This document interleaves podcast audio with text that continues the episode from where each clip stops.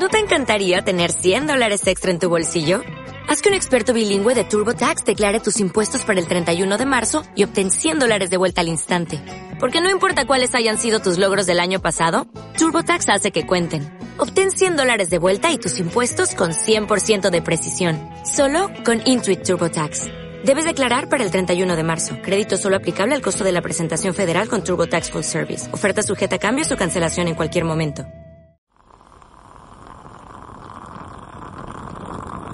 Hola, un saludo desde La Habana. Les habla Joanny Sánchez, cubana, periodista, ciudadana, y les traigo este cafecito informativo recién colado y sin azúcar para despertar.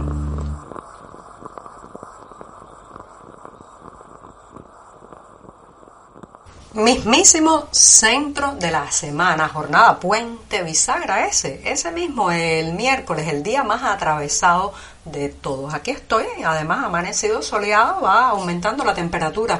Aquí en la capital cubana se nota ya la cercanía del verano y en este 13 de abril de 2022 voy a empezar hablando de las tiritas, las curitas económicas que intenta poner el régimen en una economía, señoras y señores, que hace aguas. La última ya se las comentaré hoy, pero antes voy a servirme este cafecito informativo que escucharon se estaba colando al inicio del programa, así que lo pongo en la taza para que se refresque mientras les comento los titulares de este miércoles. Ya les decía que iba a hablar de resoluciones, decretos y normativas, legislar para no cambiar el modelo económico. Qué testarudez la de esta gente, señoras y señores, haciéndonos perder tiempo y años de vida.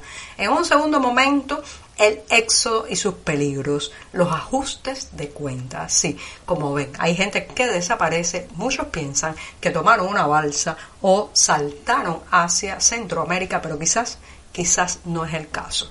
También comentaré la baja maternidad en la isla que vino con la pandemia lloviendo sobre mojado en un país donde ya hay serios problemas demográficos, una población muy envejecida y pocos pocos jóvenes que nacen o que, o que se quedan. Y por último, recomendarles la presentación de un libro, Pobre Cuba, mis memorias, para aquellos que les gusta apuntar en la agenda con bastante tiempo lo que quieren leer o, o, disfrutar. Así que ya saben, presentados los titulares, servidito el café de miércoles, este programa ya puede comenzar.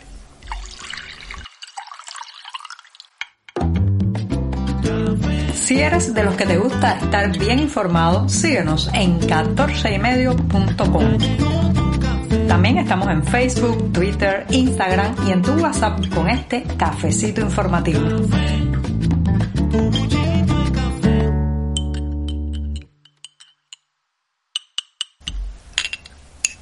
Estar viviendo la mitad de la semana, eso, señoras y señores, merece un buen café para seguir adelante informativamente. Si además está amargo, para despertarnos, sacudirnos, abofetearnos informativamente, mucho mejor. Así que me voy a dar este primer sorbito del día.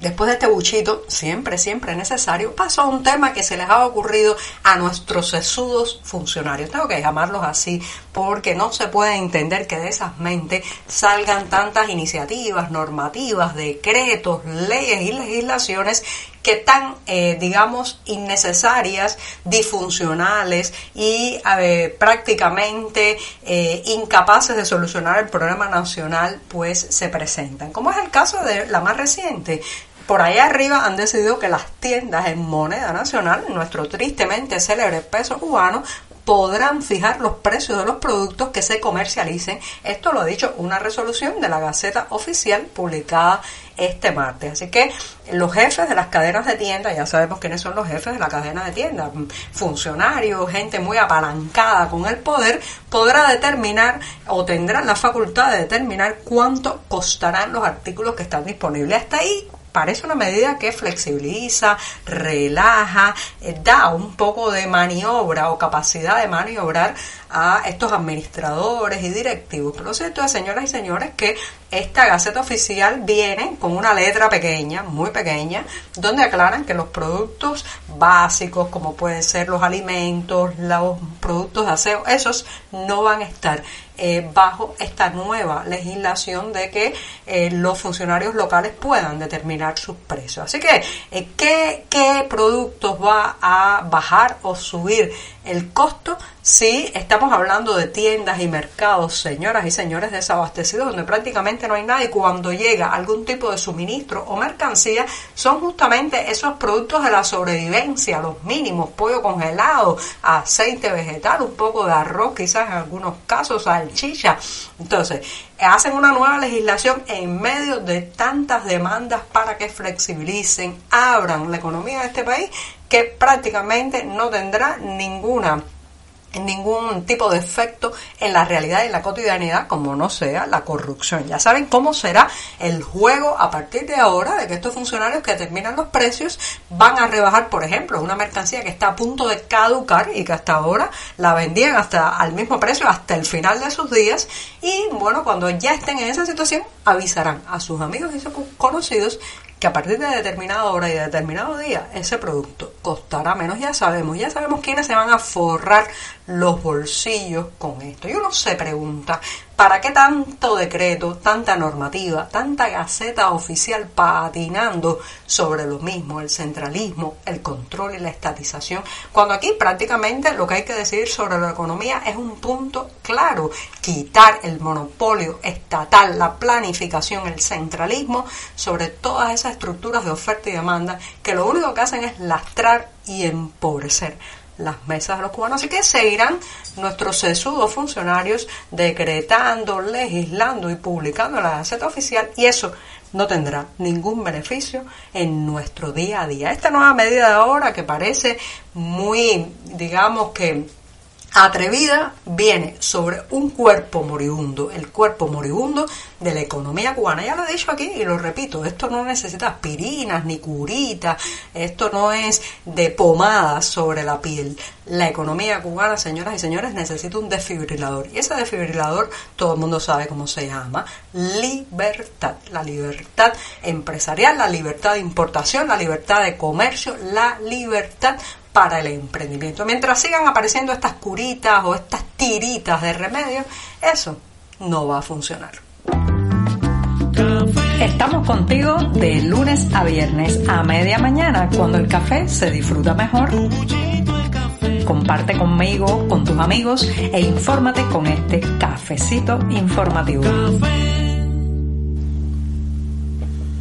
Hablado ampliamente, con muchísimos detalles en este podcast sobre el éxodo, esa salida masiva de cubanos que se está dando desde hace meses pero que se ha acelerado o profundizado en las últimas semanas. Ya les he contado todos los detalles, las partidas, la salida a través de la selva del Darién, la llegada a Nicaragua, los naufragios también en el estrecho de Florida. Por eso me quiero dedicar a otro punto. Señoras y señores, los peligros de un éxodo masivo. Cuando una sociedad se está desangrando, cuando un país ve perder cada día a tanta gente ocurren eh, muchas situaciones muy inseguras, muy inseguras. Por ejemplo, eh, a cada rato escuchamos de alguien que ha desaparecido, eh, que su familia reporta que no lo encuentran, que no ha regresado a su casa y la primera respuesta que tiene todo el mundo a flor de labios es que probablemente emigró, que probablemente se subió a una balsa para llegar a Florida o probablemente se subió a un avión intentando pues empezar la ruta hacia la frontera con Estados Unidos. Pero lo cierto es que puede haber ocurrido alguna otra desgracia.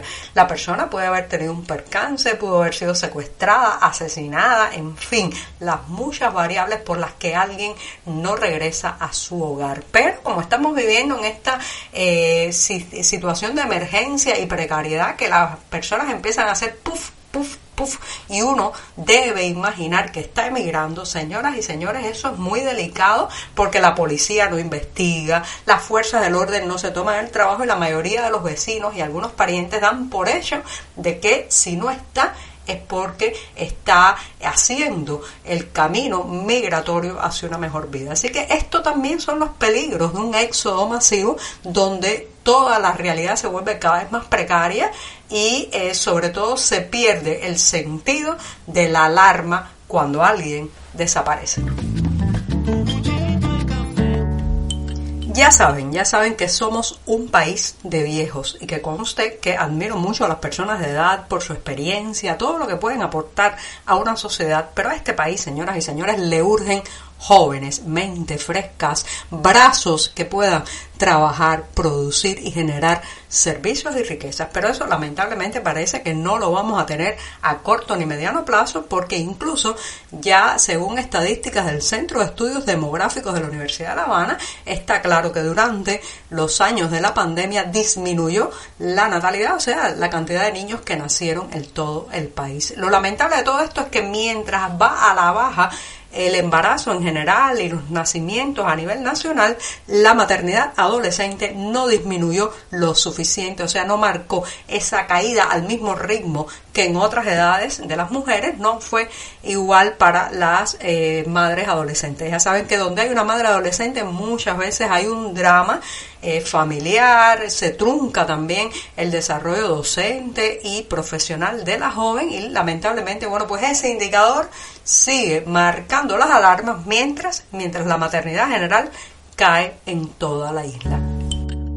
Y me despido de este programa recordándoles especialmente a aquellos que gustan de apuntar en la agenda con bastante antelación cualquier lanzamiento, espectáculo o evento que les interese que el próximo 27 de abril a las 6 y 30 de la tarde hora de Miami, Florida, se estará presentando el libro Pobre Cuba, mis memorias. Se trata de un volumen escrito por Alberto Müller, un hombre nacido en La Habana en 1939 que ha tenido una biografía bien, bien trepidante e interesante. Los detalles del lanzamiento, lugar y más precisiones nos encontrarán en la cartelera del diario digital 14 medio. Y ahora sí que me despido esta mañana, jueves, ese, mi día preferido de la semana. Muchas gracias.